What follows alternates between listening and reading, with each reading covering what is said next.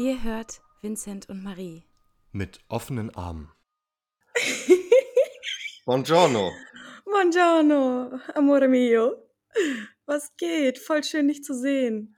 Freut mich auch. Es äh, fühlt sich an, als wäre das ewig und drei Tage her. Es ist für unsere Verhältnisse, glaube ich, auch ähm, recht lange her. Und ich hatte so ziemlich die längste Woche meines Lebens. In meiner vergangenen Woche ist so viel passiert, dass es sich anfühlt wie ein Monat und ich komme da überhaupt nicht hinterher in der Verarbeitung. Gut, dass wir jetzt wieder aufnehmen und du das alles für uns rekapitulieren kannst. Ja, weiß ich gar nicht, ob ich das will, ob ich euch das antun kann. Aber das ein oder andere erzähle ich bestimmt. Sehr schön. Wie geht's dir denn? Zwölf von zehn. Wow, das ist, das freut mich sehr zu hören. Ja, ich glaube, das hatte ich hier auch noch nie. Also klar, ich fühle mich oft mal zwischendurch wie eine 12 von 10 von der Laune her, weil ja ähnlich wie du, ich, wenn ich glücklich bin, sehr, sehr doll glücklich bin. Aber ich hatte jetzt wirklich eine Woche von konstant 12 von 10, auch wenn ich alleine im Bett lag und fertig war oder so, war wow. ich, ja. Also äh, Napoli scheint wirklich das Therapeutikum der Wahl zu sein für dich. Ja, wahrscheinlich für mich. Ähm, weiß ich nicht, ob das für jeden gilt, aber ja, es ist schön, ähm, Wohlfühlorte zu haben, ne? Da arbeitet Fall. man ja auch in der Therapie viel mit. Und ähm, ich habe das ja, glaube ich, schon mal erzählt, auch wenn ich in Berlin bin, äh, gilt für mich zum Beispiel zu gucken, was an diesem Wohlfühlort Napoli kann ich eben auch nach Berlin übersetzen oder nach Wuppertal oder so. Sich mal eine Pizza bestellen. Richtig. Aber wie geht's dir auf einer Skala von 1 bis 10? Bei mir ist auch trubelig. Jetzt gerade geht es mir 10 von 10. Ich habe nichts auszusetzen im Moment, also in diesem Augenblick. Hey Vincent, look at us. Wow, wir haben uns so gemausert seit der ersten Folge. Hoffentlich müssen, wir den Podcast nicht, hoffentlich müssen wir den Podcast nicht bald einstellen. Ich habe da tatsächlich mal mit meiner Therapeutin drüber gesprochen, ähm, weil es um Identifikation ging. Also weil wir ja mit dem Podcast das Thema psychische Krankheit und das Leben damit sehr, sehr in den Fokus rücken. Und mir ja, zum das Beispiel. Ist das Thema des Podcasts. genau, und, und mir hilft das zum Beispiel total. Ähm, aber es geht ja eher darum, das Ziel ist ja schon, dass wir immer besser ohne leben können oder immer besser darin werden, damit zu leben und dass das im, im besten Fall vielleicht irgendwann nicht mehr so eine große Rolle spielt. Und ähm, dann ich, hat meine Therapeutin mich gefragt, ob es sein könnte, dass wenn ich das zu so einer Identifikation mache, zu so einem großen Anteil meiner Persönlichkeit, ob ich dann mehr daran hänge, als vielleicht eigentlich nötig wäre. Aber ich sagte ihr, jetzt gerade fühlt sich das gut an und wir haben ja von Anfang an gesagt, wir sind ja, wir sind zwar beide psychisch krank, aber vor allem ja auch einfach zwei Freunde, die sich unterhalten ähm, und ihr Wissen teilen, was ja nicht weniger wird. Das heißt, genau. ja. Und außerdem sind, also Diagnosen, psychiatrische Diagnosen sind ja nur Namen für auftretende Symptome und gewisse Symptome hat man einfach durch Macken, die man halt hat, die man auch nicht mehr los wird sein Leben lang. Das heißt, ja. die, Diagnose wird immer nicht mehr notwendig sein, weil die ähm, Krassheit der Symptome weniger wird. Aber die Macken hat man ja. Und von daher können ja. wir darüber die, ein, Leben, ein Leben lang reden. Die sollen ja auch bleiben.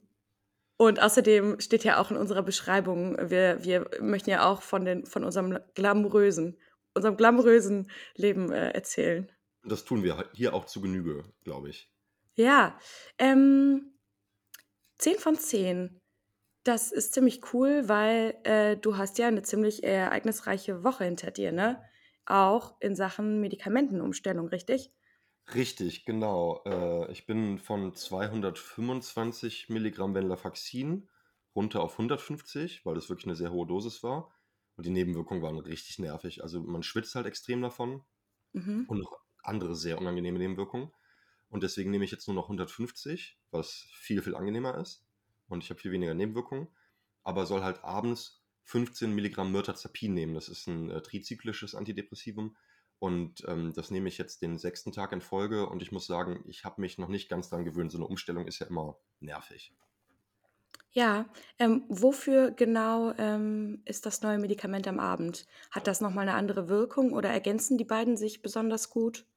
Äh, es ging darum, dass ich mit dem Psychiater abgeklärt habe, dass ich gerade einfach richtig viel um die Ohren habe. Und er meinte, ob ich denn wollen würde, dass ich eine ähnliche Wirkung habe wie von den 225 Milligramm Venlafaxin ohne die Nebenwirkungen. Ah.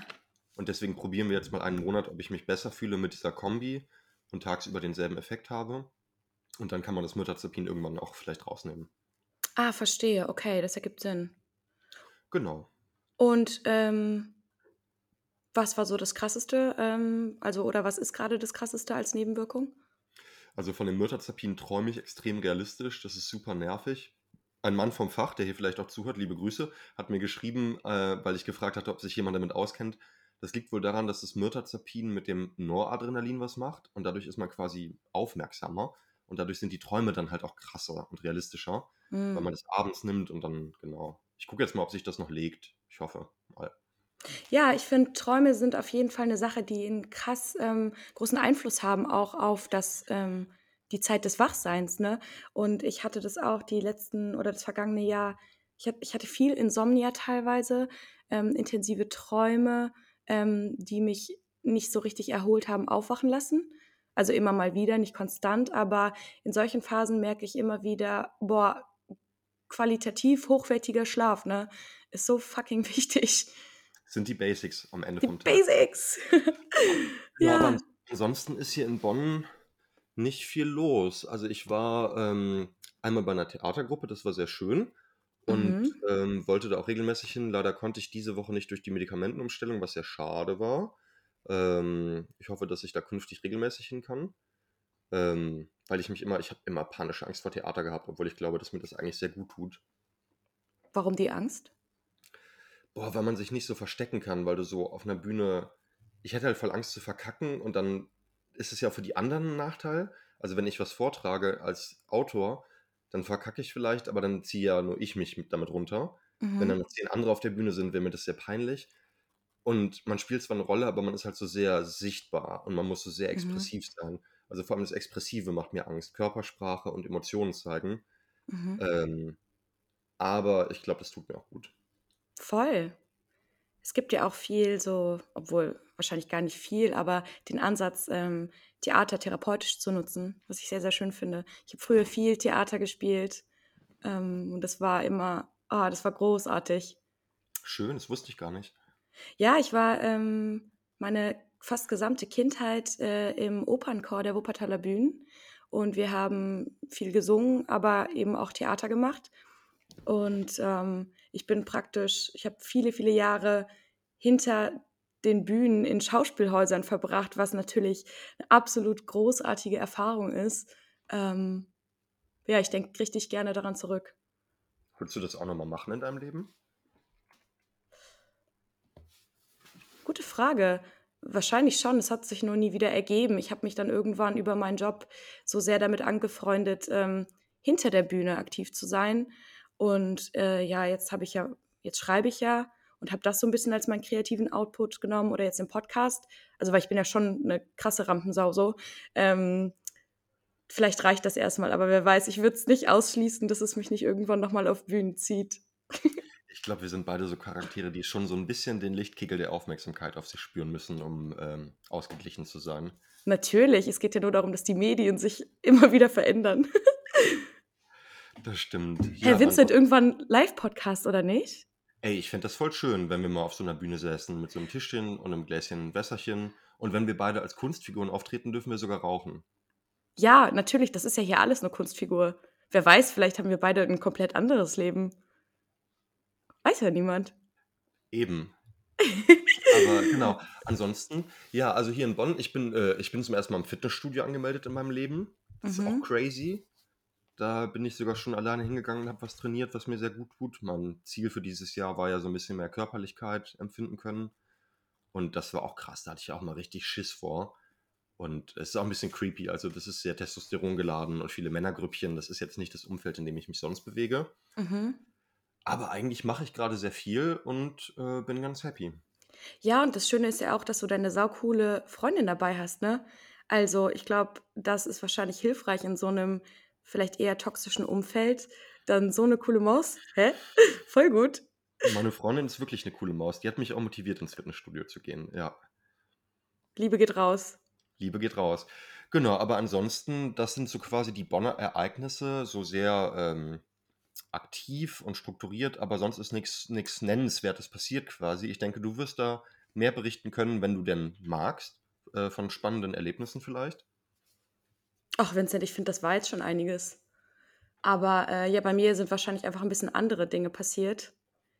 Weniger Struktur, ähm, aber ganz viel Wiedersehensfreude, I guess. Äh, beziehungsweise vielleicht ist das gar nicht so wahr, weil ich äh, mich ja schon irgendwie hier gerade einfinde und strukturiere. Und bisher fand ich sehr schön und ich glaube, warum es mir so gut geht diese Woche ist, dass ich eine tolle Balance hatte zwischen Zeit mit mir und ähm, Lust an meinen Routinen zu empfinden, mh, mm, aber gleichzeitig eben auch viel unterwegs zu sein. Und ähm, ja, ich, keine Ahnung, es hört sich voll dumm an, aber ich bin seit einer Woche einfach krass beseelt, weil ähm, ich mit so viel Liebe konfrontiert wurde und mit so viel Akzeptanz. Ähm, und es einfach voll schön war, alle wieder zu sehen und eben dieses Zurückzukommen ähm, und also schon Beziehung zu haben, aber gleichzeitig auch in dieser einen Woche habe ich schon wieder ein, ein zwei neue Beziehungen äh, entwickelt am laufenden Band. Huh. Ja, äh. äh. oh Gott, ich bin voll rot. Ne? Wie eine, wie eine Pomodoro. oh Gott, ja, nee, ja, das war einfach alles bisher sehr schön und ich bin voll gespannt, ähm, was jetzt noch so passiert, weil ich ja wirklich viel Zeit hier haben werde und diese Woche ja jetzt schon so krass war. Wie lange bleibst Aber du denn da, voraussichtlich? Zwei Monate. Zwei Monate, wow. Genau, ich habe auch extra schon den Rückflug und so, gibt kein Zurück. Ähm, ich freue mich auch auf Berlin. Ich habe schon Pläne für Berlin danach. Aber ja, jetzt erstmal ähm, zwei Monate ähm, hier sein. Und wahrscheinlich ist es voll witzig, weil ich fühle mich jetzt schon irgendwie nach einer Woche ganz gut angekommen. Aber in einem Monat wird es ja definitiv nochmal anders sein. Vielleicht habe ich auch irgendwann die Schnauze voll. Aber das Schöne ist, ich äh, werde ähm, auch noch einiges an Besuch bekommen von meiner besten Freundin, von meiner anderen besten Freundin, vielleicht äh, von noch jemandem, also a lot. Schön. Und äh, du hattest für dich quasi, äh, wenn ich das richtig erinnere, gesagt, dass du Studium erstmal pausierst, oder? Nee. Wie war die? Nee, das nicht. Ach, da bist du quasi noch schon dran irgendwie. Äh, ich hatte mich tatsächlich nach der Gastroerfahrung dafür entschieden, bei dem Studium, äh, Studium zu bleiben.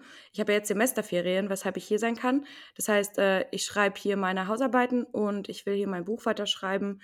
Und das war tatsächlich auch, würde ich sagen, mein Therapie-Learning aus der Sitzung, ähm, die ich kurz vor meiner Abreise hatte. Ähm, mir war es nämlich ganz witz, äh, witzig, ganz wichtig. Lustiger Freundschaftsversprecher.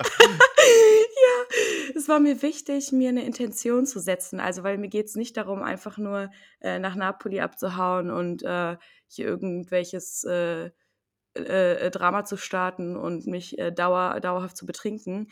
Nee, ähm, ich wollte so gerne zurückkommen, weil ich mich hier mehr an der Quelle oder näher an der Quelle meiner Kreativität und an meiner an einer besseren Version von mir fühle und ähm, deshalb auch diese Idee, dass ich die Zeit hier gut nutzen kann, um ähm, meine Inspiration zu nutzen und deswegen schreiben zu wollen und so. Oh mein Gott, mein Bauch grummelt. Hast du das gehört? Ganz leise vielleicht. Okay, vielleicht witzig. hat er dir so zugestimmt, so. Oh. Ja, nee, ich habe noch nichts gegessen. Ich brauche eine Pizza in meinem Bauch. ähm, nee, und ähm, damit die Zeit nicht. Also ich glaube, es ist auch wichtig, einfach abschalten zu können und zu genießen. Und das mache ich ja definitiv auch. Aber ähm, so eine Intention zu haben und eine Absicht kann die Zeit, glaube ich, sehr viel ähm, mehr erfüllen noch. Voll, das ist auch etwas, was mich echt gut durchs Leben boxt, weil ich ja immer so kleine Projekte habe oder Vorhaben.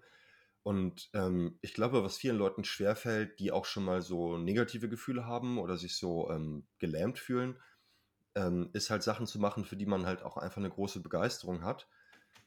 Wenn es einem ganz schlecht geht, ist klar, dass auch die Begeisterung weg ist. Das ist ganz klar, ne? Aber es gibt ja immer diese Phase, wo es einem nur so mittelschlecht geht. Und ich zumindest kann für mich sagen, dass meine Begeisterung dann immer noch da ist. Es ist dann bei mir halt auch Literatur, irgendwie lesen oder schreiben oder so. Mhm. Und ähm, ich nehme dann halt auch vor, irgendwie gewisse Bücher zu lesen oder so. Und das tut richtig gut, dann das über so ein paar Wochen hinweg einfach zu machen. Safe, das ist ja dieses, was man sich äh, antrainiert hat. Die Dinge, von denen man weiß, dass die helfen, die dann auch wirklich zu tun. Ne? Ich habe das auch ganz stark mit dem Lesen. Ähm, wir wissen, Bücher highly underrated. Nee, aber äh, ich würde wirklich sagen, Bücher sind es ganz, ganz oft, also die Inhalte aus Büchern, die mich retten. Natürlich ähm, kann das genau so was sein, was du zum Beispiel zu mir sagst. Also irgendeine Weisheit oder so, aber Bücher sind eben ähm, eine Ansammlung von Weisheiten. Ja, ich lese gerade zum ersten Mal tatsächlich die Bibel. Also ich finde es ja äh, einfach hochspannend. Es ist echt viel Text. Und es ist schwierig, weil ich bin ja ein alter Ketzer und dann lese ich die Bibel so und man könnte das ja auch alles auf sich wirken lassen und so hochheilig nehmen. Mhm. Aber ich mhm. muss halt voll oft lachen, weil das halt auch schon ultra skurril ist so. Also ich meine, ich war jetzt halt bei der Stelle, wo Moses irgendwie Gott auf dem Berg trifft und Gott sagt halt so, jo, du sollst halt eine Hütte für mich bauen, irgendwie so ein Tempel und Moses so, ja, klar, mache ich. Und Gott so, ja, und es soll halt auf jeden Fall in den drei Farben sein und Tuchlein und die sollen halt so 20 Meter. Und ich denke mir so, das ist ja schon skurril, weil warum sollte Gott so eine extrem konkrete Vorstellung davon haben, wie diese Hütte gebaut werden soll? Und mein zweites Highlight war ein Typ, also das ist sehr platt, aber der heißt einfach Muschi. Also es gibt einfach jemanden, der ist Muschi. Ist, ich lese das so abends im Bett und denke mir so, ich kreuzige mich so, lieber Herrgott, ich lese die Bibel. Und dann steht da so, ja, und dann hatte der die Nachfahren und der die Nachfahren und der war der König und der hieß halt Muschi. Und ich denke mir so, ah, das ist jetzt, so witzig. Jetzt nicht lachen. So. Das ist ja super witzig. Also ich versuche ja. die Bibellektüre ernst zu nehmen, aber es ist oft schon sehr skurril und man liest es ja aus der heutigen Sicht und ja. Ja, ich glaube, in der Bibel, ähm, auch wenn man sie ernst nimmt, wird viel in ähm, Bildern gesprochen. Ja. okay. ja, egal. Du weißt es schon, aber äh, ich dachte jetzt, was, was könnte, wofür könnte das stehen, dass äh, Gott irgendwie so ähm, konkrete Vorstellung für diese Hütte hat? Ähm, meint das vielleicht. Ja. Was? Nee, sag. Nicht. Ich hatte nur gelacht, weil ich war noch beim Namen von dem Typen, weil du meintest bildlich und so. Und dann dachte ich mir. Ach so, ja. Aber hast du, hast, du, hast du eine Deutung für die Hütte? Ähm, wenn man das, also ich vielleicht könnte man das so interpretieren, dass ähm, Gott ähm, gut weiß, was guttunend ist und ähm, deshalb bestimmte Ideen reingibt. Also ich habe ja letztens schon erzählt, ich, ähm, ich respektiere das, aber ich identifiziere meinen Glauben nicht unbedingt mit dem, was in der Bibel steht oder mit dem, was die Kirche lehrt.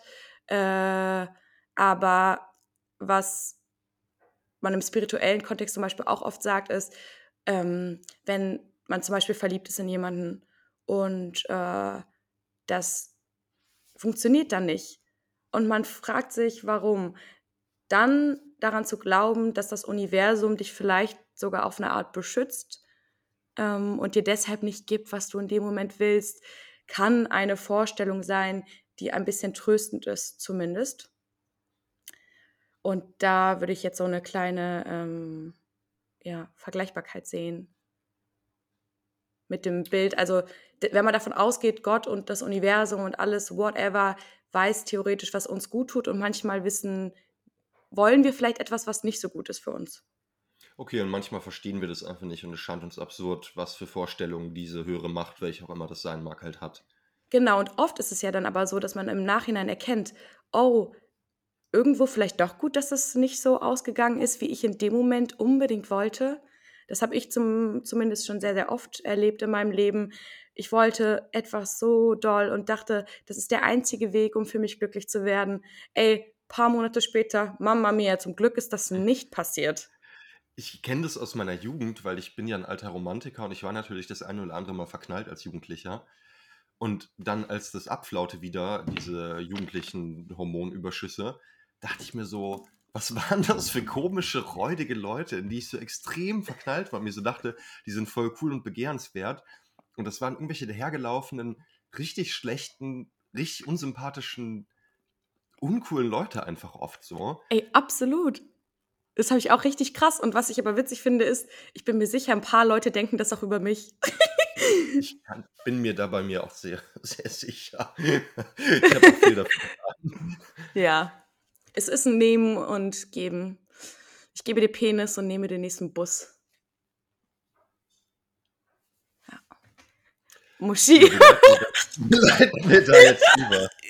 ähm, ja, ich kann noch was erzählen vielleicht. Ähm, Ja, erzähl du mal was. Äh, ich habe einen neuen Freund hier, der, ähm, den kenne ich auch schon vom letzten Mal, aber ich hatte noch nicht die Chance, den richtig gut kennenzulernen. Und ich habe diese Woche viel mit dem geredet, was irgendwie witzig ist, weil ähm, er Italienisch spricht und Neapolitanisch, aber eigentlich kein Englisch. Und ähm, tatsächlich ist es aber, also sind Gespräche irgendwie möglich, weil er Englisch besser versteht, als er es spricht. Also ich kann Englisch sprechen mit bisschen Italienisch und er andersrum und äh, dann zwischendurch natürlich mal Translator, aber ähm, es geht tatsächlich besser, als man denken würde. Und ähm, er hat mir viel von seiner aktuellen Phase erzählt und der steckt halt absolut ganz offensichtlich einfach in einer schweren Depression so. Und ähm, was ihm aber fehlt oder was ich hier generell oft erlebe, ist, dass die Menschen hier in Süditalien nicht so einen Zugang haben zur äh, Therapie und zur Hilfe allgemein und ähm, damit total alleine gelassen werden. Und äh, dann habe ich meine Freundin gefragt, ähm, woran das liegt. Und ähm, ich weiß jetzt nicht, ob das stimmt oder so, aber sie meinte, dass das halt voll teuer ist und die in äh, die Versicherungen hier das nicht einfach so übernehmen, wenn du dann Anträge gestellt hast. Also ich glaube halt, der Weg dorthin ist nochmal so viel schwieriger, was halt voll abgefuckt ist. Ja, also es gibt ja viele Erdteile, wo man für Psychotherapie, glaube ich, selber aufkommen muss finanziell. Das ist Ja. schon crazy so. Äh, der Witz ist ja halt in Deutschland, wo du das nicht unbedingt musst, findest du dann halt nicht unbedingt einen Therapieplatz. Also es ist halt, Mm, irgend, irgendein Mist ist halt immer so. Aber es ist schon ja. crazy, sich halt keine Therapie leisten zu können. Das ist halt schon echt krass. Ja, voll. Und ich merke einfach auch hier in meinem Freundeskreis, dass das ist ja auch kein Zufall, man zieht sich auch gegenseitig an, aber dass es für alle ein großes Thema ist. Und ähm, die haben aber zum Beispiel keinen Podcast ähm, mit jemandem, ähm, mit dem die ganz offen und konstruktiv über sowas sprechen können, glaube ich. Und da habe ich einfach mal wieder gemerkt, ähm, wie froh ich bin, dass wir uns und unser Security, also unser Sicherheitsnetz haben und dass ich gerne ähm, ja meinen Freunden hier auch Raum geben möchte und irgendwie, weiß ich nicht, ja Raum geben möchte, damit man sich vielleicht auch austauschen kann, was hilft und vor allem Hoffnung geben möchte. Ja, Vielleicht gibt es ja irgendwann so eine Funktion, dass man Podcasts in äh, Italienisch translaten kann direkt. Dann können die zumindest uns beim ja, Labern zuhören. Ja, die was. müssen, die müssen einfach Deutsch lernen. Oder so. Ja, aber ich meine, ein großes Ding ist ja auch Psychoedukation, also dass, dass die Menschen irgendwie Bescheid wissen über die Psyche und die Probleme, die es so geben kann. Und ähm, das ist ja auch nicht überall auf der Welt und nicht in allen Generationen gleich. Und ich meine, da mag ich zum Beispiel die Gen Z, also die allerjüngste Generation, ganz gerne, weil da ist ja wirklich jeder Jack ist anders so als Leitmotiv und jeder ist irgendwie wie er ist. Und da guckt dich jetzt keiner schreck an, wenn du sagst, ich habe das und das Problem oder die und die Ja, Macke. Ähm, das ist schon bei allem, was man irgendwie kulturkritisch aussetzen kann an der Gegenwart, irgendwie ein schönes Phänomen, dass du für weniger Schreck angeguckt wirst. das Also wenn du in stimmt. deiner, in deiner Schulklasse bist und du sagst irgendwie, ich bin traumatisiert oder ich habe eine Angststörung oder ich bin trans, transsexuell oder was auch immer, das ist ja dann in Großstädten in Deutschland nicht so, dass jemand sagen würde, da habe ich jetzt kein Verständnis für. Das stimmt. Ja, definitiv. Dafür bin ich auch sehr dankbar und ähm, ja, ich denke, das wird auch immer weiter zunehmen. Und also, weil alle merken ja auch, äh, das tut allen Beteiligten gut auf dieser Welt. Wenn je, weil jeder hat seine Macken und äh, weiß ich nicht was. Und ähm, jedem tut es gut, damit akzeptiert zu werden. Boah, was, ach, das war jetzt so unnötig, dass ich das gesagt habe, weil das so offensichtlich ist. Vielleicht hör- hört das ja äh, die eine oder äh, der eine oder andere und ähm, es tut ihm gut, das nochmal zu hören. Von daher, Ja, ähm, ich finde, man kann immer so ein bisschen Wohlfühlgewäsch gehört zum Programm und ich glaube, das, das darf es auch ruhig geben. na Jutti, schön. Du sagst es so, als wären wir durch für heute. Wir müssen uns erstmal wieder eingrooven jetzt ins Aufnehmen. Ja, nee, und ich bin, ich bin halt so, ich, Ich sitze hier wie so ein beschissenes Honigkuchenpferd, weißt du? Ich ähm, muss mal eben gucken in meine Notizen. Ach nee, ich hatte nur eine drauf, die habe ich schon erzählt. Scheiße. Äh. Ähm, hast du denn sonst noch Themen mitgebracht? Weil sonst könnten wir vielleicht auch noch mal in eine Zuhörerin-Frage reinschauen. Also ich habe gerade echt keine großen Themen so. Ich kann nur berichten, dass es mir ganz gut geht und ich viel gewuppt kriege, dass die Medikamentenumstellung ein bisschen krass ist. Und sonst habe ich ja auch dieses extreme Kurzzeitgedächtnis. Das heißt, ich kann mich gerade echt nicht erinnern. Also gestern kriege ich noch grob rekapituliert. Mhm. Ähm, aber sonst. Ach, entspannt. Du, ich äh, guck mal eben in unserem Chat nach den Dingern. Mm -mm -mm.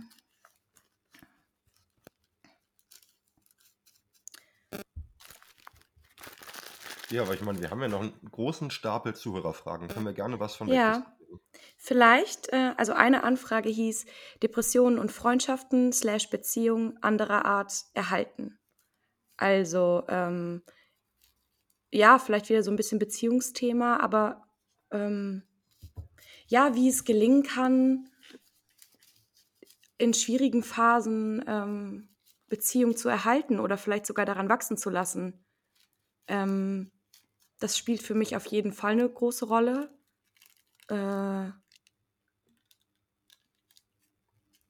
ich habe lustigerweise ähm, vor, einer, vor ein, zwei Wochen mit meiner Mutter gesprochen, ähm, die mir erzählt hat, einfach so random, dass sie so dankbar ist, dass all dieser Scheiß, den wir in den letzten Jahren erleben mussten, ähm, unser Verhältnis so viel besser gemacht hat. Darüber habe ich dann auch mit meiner Therapeutin gesprochen, weil ich finde es ich finde, es sollte kein Anspruch sein, wenn Dinge schief laufen, zu sagen, alles passiert aus einem Grund. Das wäre falsch, weil Menschen sollten nicht leiden müssen. Ähm, aber Ja, wenn, nimmt, ja. da gibt es ein Wort für, äh, ich weiß das nicht. Ja, Fatalismus ist so eine Schicksalsgläubigkeit, aber auf jeden Fall nimmt das halt die Verantwortung von den Menschen. Ne? Dann sind böse Menschen, die Böses machen, plötzlich nicht mehr verantwortlich. Und es äh, retuschiert halt, also es vertuscht halt das Elend, wie du, aber du hast, ich würde dir da einfach zustimmen, äh, Menschen sollen nicht leiden. Und das ist halt wichtiger als alles geschieht aus einem Grund.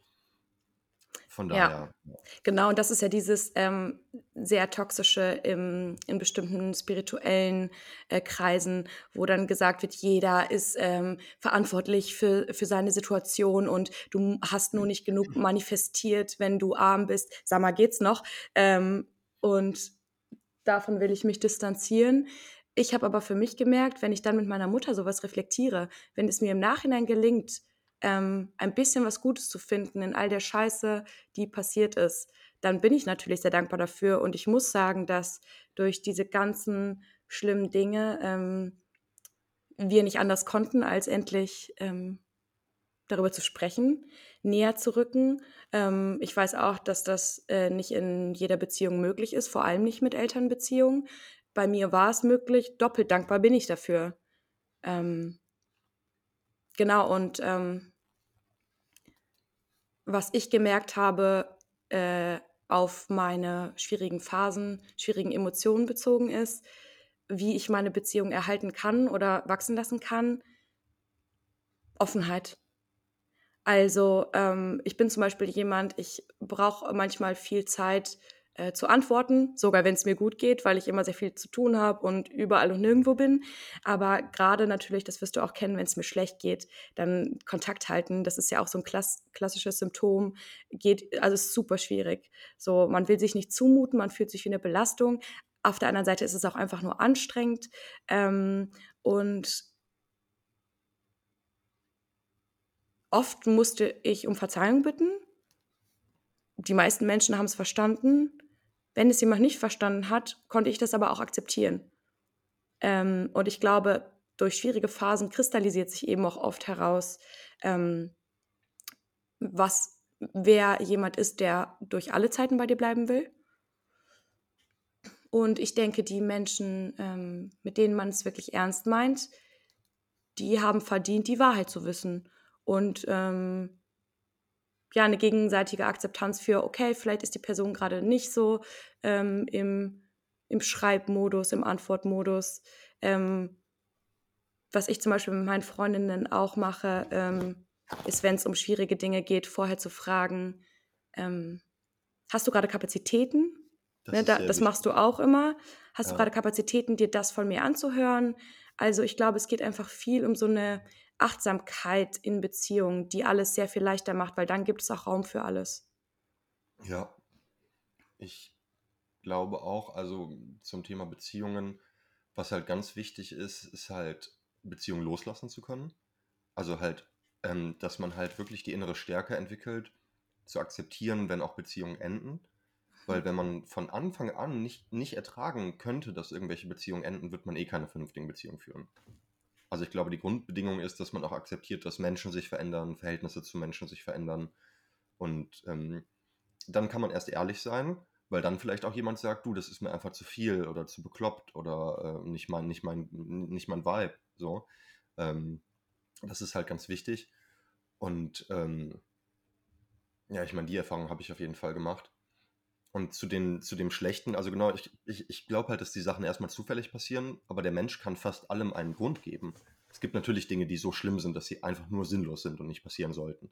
Aber ich glaube, als Mensch hat man doch die Fähigkeit, ähm, den Dingen Sinn zu geben.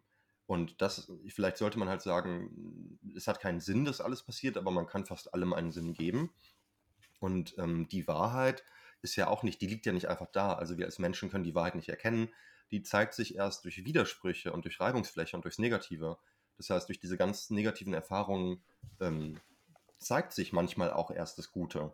Das ist nicht einfach da. Man sitzt nicht da und sieht das Gute einfach offen. Oft muss es auch das Schlechte geben, damit man das Gute erkennt. Ja, das stimme ich dir absolut zu. Das ist ja eben dieses Spiel mit Kontrasten. Ähm, wenn es nur gute Dinge gäbe, dann wüssten wir nicht, dass es gut ist. Und das ist vielleicht ja. so ein großes Ding, weil wir alle werden in unserem Leben Schmerz und Frieden erfahren. Äh, die anderen leider mehr ähm, und die anderen weniger. Ähm, aber man kann ja, also ohne Kontraste wird es eben nicht gehen. Und in schwierigen Phasen ist es wahrscheinlich besonders wichtig, sich daran zu erinnern, dass ähm, beides existiert und dass es sich lohnt, für das Gute ähm, dran zu bleiben und zu kämpfen. Ja, ich hatte dann einen sehr schönen Moment neulich mit meiner besten Freundin. Die arbeitet auch in Bonn. Und ähm, war ganz schön, weil wir uns in der Mittagspause treffen konnten. Ähm, weil ich äh, da zum Mittag gegessen habe, wo sie arbeitet in der Kantine. Und dann haben wir uns spontan gesehen auf einer Kippe. Und das ist ganz krass, weil wir haben uns kennengelernt vor elf Jahren an Karneval. Und jetzt ist wieder Karneval, bald. Also ist jetzt elf Jahre her. Und da meinte ich auch zu ihr, Mensch, wie lustig, du hast jetzt hier deinen guten Job und ich meinen, und wir sehen uns hier mittags als erwachsene Menschen und schnacken ein bisschen. Das hätte man so vor elf Jahren, als wir uns in einer wirklich chaotischen Lebensphase kennengelernt haben, niemals gedacht. Und es war auch nicht wahrscheinlich, dass das mal so passieren würde. Und da meinte ich auch, naja, wenn man diese ganzen beschissenen Sachen erlebt hat, führt es auch dazu, zumindest bei mir, dass man die Welt äh, mit einer größeren Tiefe erlebt. Weil man halt auch in gewissen Tiefpunkten einfach gewesen ist, biografisch. Das heißt, Emotionen und Beziehungen haben eine Tiefendimension, die sie sonst nicht unbedingt haben. Äh, gleichzeitig gilt es aber auch fürs Negative und fürs Grübeln. Und Menschen, die diese Extremsituationen nicht erleben mussten, die ähm, haben auch nicht diese extremen Löcher im Denken und im Fühlen und in der Persönlichkeit ähm, und haben dann aber auch eine gewisse Oberflächlichkeit des Erlebens manchmal. Die nehmen dann Dinge in, nicht unbedingt in, in so einer extremen Tiefe wahr und das ist ja dann auch wieder eine Waage irgendwo. Also es ist ja spannend, dass sich das, wenn man es so betrachtet, auch wieder ausgleicht. Total. Du sprichst nur Facts. Ich finde auch, das ist so eine schöne Erklärung dafür, ähm, warum sich Menschen anziehen, die eine ähnliche Art zu fühlen haben. Ne? Also, weil ich habe mich eben viel gefragt, warum sind fast alle meine besten Freunde in dieser neuen Stadt, wo ich sonst wen kennenlernen könnte, warum haben die alle ähnliche Muster wie die äh, eigenen von mir? Und das ergibt aber natürlich Sinn. Ich fühle mich äh, verstanden oder andere Menschen fühlen sich von mir verstanden in bestimmten, wenn es um bestimmte Tiefpunkte oder extreme Dinge geht. Und ähm, irgendwo ist es ja auch schön, dass man sich mh, hm, versteht. Und dass man sich trotzdem weiterentwickeln kann, also so wie mit deiner besten Freundin zum Beispiel. Ähm, es geht ja gar nicht darum zu sagen, so wie wir es früher vielleicht gemacht haben. Ähm, ich ziehe jetzt Menschen an, die überhaupt nicht konstruktiv sein wollen und lasse mich in dieses Loch mit denen stürzen. Es geht ja eher darum, dass wir alle ähm, immer weiter lernen wollen und das dann zusammen machen können.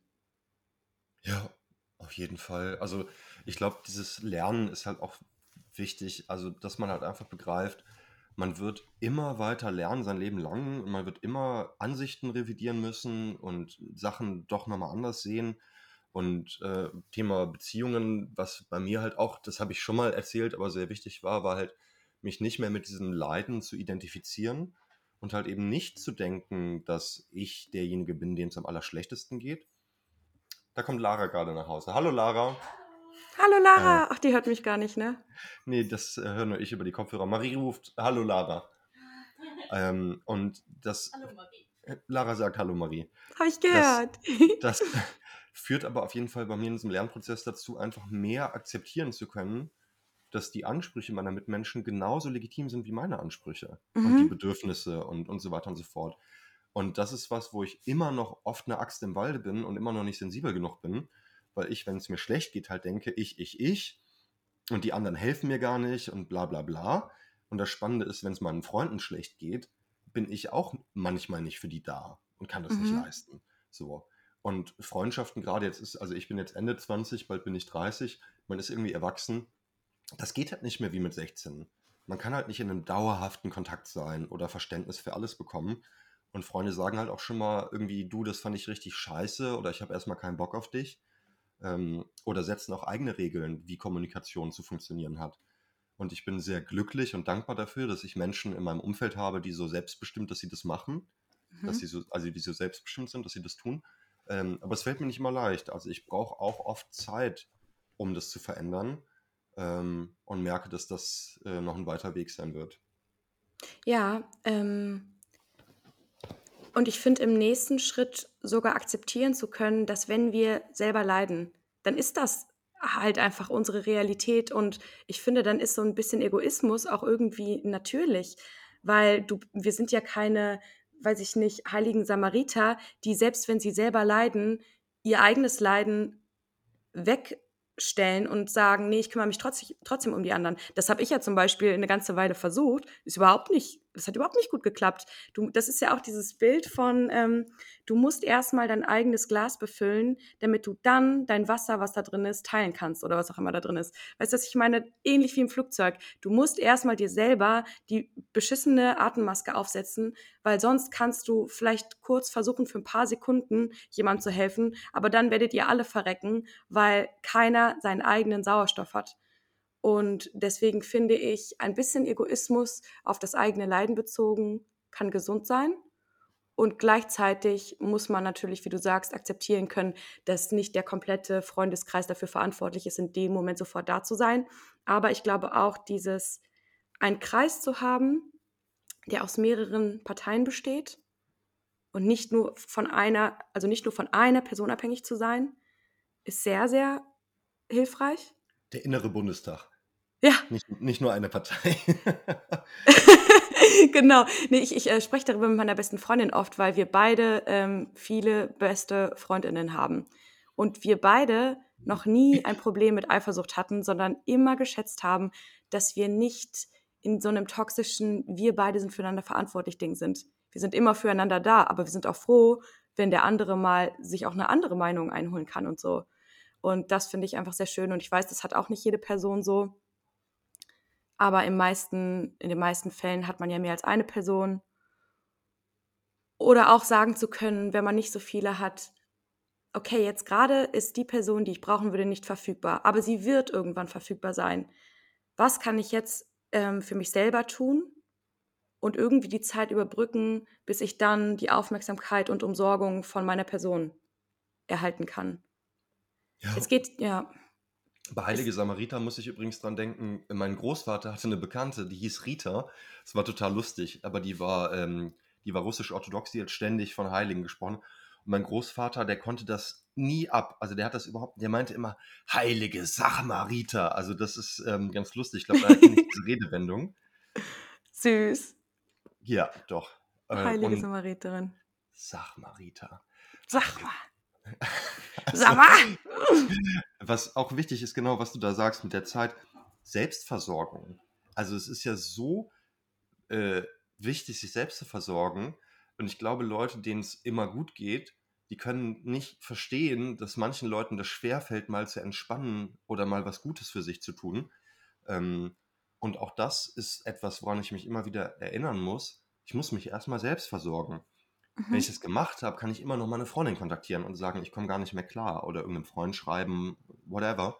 Ähm, aber ich versuche auch irgendwie, ich habe hier immer Räucherstäbchen an. So, das tut mir einfach gut. Ich mache mir ein Räucherstäbchen an und dann mache ich mir einen Tee und dann lege ich mich hin und dann habe ich meine Robben hier, den Friedrich und den Schelling und dann kann ich da mal reinschreien oder mit denen knuddeln. Und das sind auch Sachen, die habe ich früher nie gemacht als Teenager. Ich war immer all over the place. Ich wäre nie auf die Idee gekommen, erstmal fünf Minuten zu gucken, ob ich mir irgendwas Gutes tun kann, bevor ich jemand anderem auf der Tasche liege mit meinem Elend. Ich glaube, was dem vorhergeht, ist die Entscheidung, dass man, dass man sich dazu entschieden hat, dass man es selber verdient hat, sich zu umsorgen und sich die Chancen zu geben und Hilfe anzunehmen. Weil ich glaube, das ist das, was uns damals gefehlt hat. Dieses, wir sind es uns einfach gar nicht wert, wir haben das gar nicht verdient. Und das hat sich, oder das ist bei mir halt ganz, ganz krass in der Veränderung, dass ich die Absicht habe, gut für mich sorgen zu wollen, so gut es mir möglich ist, ebenso wie für andere um mich herum. Und diese Absicht ist so krass wichtig, weil früher hatte ich die nicht. Ich hatte nicht die Absicht, gut für mich sorgen zu wollen. Und ähm, ich glaube, deswegen ist es so absolut hilfreich, sich mit dieser Frage auseinanderzusetzen. Will ich für mich sorgen? Dann geht es gar nicht darum, welche Methoden irgendwie am besten sind und mir zur Verfügung stehen, weil wenn du die Absicht hast, gut für dich sorgen zu wollen, dann wird dir das Bestmögliche einfallen und dann wird das äh, erstmal reichen, vielleicht sogar. Ja, es ist äh, hochspannend. Also in der Ethik gibt es zwei äh, widerstreitende Ansichten. Das eine ist die aristotelische sogenannte Tugendethik und das andere ist die kantische Pflichtethik. Und Aristoteles hat damals gesagt, na, das Wichtige ist eigentlich das tugendhafte Verhalten. Man muss Tugenden kultivieren, Wertschätzung und so. Das sind sozusagen Charaktereigenschaften. Das Problem ist aber, dass da keine Pflicht mit einhergeht. Das heißt, wenn man dann keinen Bock auf irgendwas hat, dann macht man es vielleicht auch nicht. Das ist sozusagen Mhm. die Schwachstelle. Und von Kant, die Pflichtethik sagt halt, nee, das sind halt moralische Gesetze. Also man kann sich das vorstellen wie ein Besuch im Altenheim bei der Oma, die man irgendwie nicht so mag. Und der, der, der Kantianer, also der Mensch, der an die kantische Pflichtethik glaubt, der würde die einmal pro Woche besuchen und Blumen bringen. Der würde vielleicht eine Fresse ziehen und sagen, Oma, weißt du, eigentlich bist du jetzt nicht mein Lieblingsmensch, aber der würde die besuchen. Und der Tugendethiker, der nach Aristoteles geht, der würde versuchen, sie gerne zu besuchen, aber wenn er keinen Bock hat, wird er vielleicht auch einfach ein Jahr nicht auftauchen. Das sind diese beiden moralischen Ansätze. Und ich finde gerade den Pflichtansatz auch sehr spannend, wenn man sich einfach nicht danach fühlt, sich selbst zu versorgen, dann zu sagen, ja gut, aber es ist halt eine Verpflichtung, weil ich sonst andere belaste und ich will ja schon auch soziale Beziehungen haben. Das will man ja schon meistens. Das heißt, daraus resultiert die Pflicht, sich erstmal zu versorgen. Und für mich ist es so ein Stufenmodell, weil dass ich tugendhafter lebe, und das tue ich mittlerweile, resultiert daraus, dass ich diese Pflicht erstmal akzeptiert habe. Ja. Und so eine moralische Pflicht kann helfen, so objektive moralische Gesetze, so ein bisschen Ordnung ins Chaos und in die eigenen negativen Gefühle zu bringen, um dann ein besserer Mensch zu werden. Oder, also ich glaube nicht an gute Menschen, aber dann zumindest jemand zu sein, der sich und anderen einfach weniger schadet. Ja. Voll gut. Mensch, haben wir wieder die großen Fragen hier gelöst. Das ist doch schön. Ja, das hast du ziemlich schön gesagt. Vor allem, ähm, vielleicht ist man nicht verpflichtet, allen Menschen, die so um einen herum sind, gegenüber. Ähm, aber man ist sich selber verpflichtet, weil jeder, wenn jeder ein bisschen für sich sorgt, dann müssen die anderen ja automatisch weniger tun. Und dann ist alles, was darüber hinausgeht, dieses pure, aus purer Liebe gar nicht anders können, als die Liebsten zu umsorgen und für die da zu sein. Ähm, dann geht das ganz automatisch. Genau. Und das ist was sehr Schönes. Ja. Wir kommen übrigens so langsam an die 45-Minuten-Grenze und wissenschaftliche Studien sagen, das ist die Aufmerksamkeitsgrenze der heutigen medienverseuchten Generation. Passend dazu äh, läuft die, ähm, ich verwechsel immer Spülmaschine und Waschmaschine, die Waschmaschine, die die Wäsche wäscht. Die fängt jetzt gleich an Lärm zu machen, das heißt, wir können dann eh nicht mehr vernünftig aufnehmen. Von daher äh, würde ich vorschlagen, dass wir zum Ende der Folge überleiten, außer du hast noch was, was dir unter den Nägeln brennt, thematisch. Nein, gar nicht. Bitte, bitte mach das Schlusswort. Nun gut, dann komme ich meiner Pflicht nach, das Schlusswort zu sprechen. Ähm, vielleicht habe ich ja irgendwann auch mal Lust darauf in ferner Zukunft und mache das dann auch gerne und nicht nur aus Pflicht mit der Faust in der Tasche. Ich habe mich sehr gefreut, dass wir endlich wieder aufgenommen haben. Ähm, ich freue mich noch mehr, dass es uns beiden gut geht gerade. Äh, ich bin gespannt, was äh, ich in den nächsten Folgen noch hören darf von deinen italienischen Abenteuern. Und ich glaube, unsere Zuhörerinnen und Zuhörer freuen sich auch, vielleicht die eine oder andere spannende Geschichte noch zu hören. Und ähm, ja, liebe Leute, liebe Zuhörerschaft, schaut mal, was für euch vielleicht objektiv gültige Pflichten sein könnten, aber schaut auch, was für euch eine Tugend ist, was ihr denn tugendhaft findet, was das tugendhafte Leben ist. Und diese beiden Ansätze äh, mögen euch mitgegeben sein auf euren Weg durch die Woche. Und dann äh, treffen wir uns in alter Frische wieder, alsbald, und schnacken und gucken, wie der Stand der Dinge ist. So machen wir es. Grazie mille. Äh, habt eine schöne Woche. Ähm, und ich freue mich auf dich nächste Woche, Vincento. Adios. Amigos. Bis nächste Woche. Ciao. Abschließend möchten wir uns bedanken bei Lara Valentina für das Foto, bei Simon Slommer für den Jingle und bei euch fürs Zuhören. Bis zur nächsten Folge.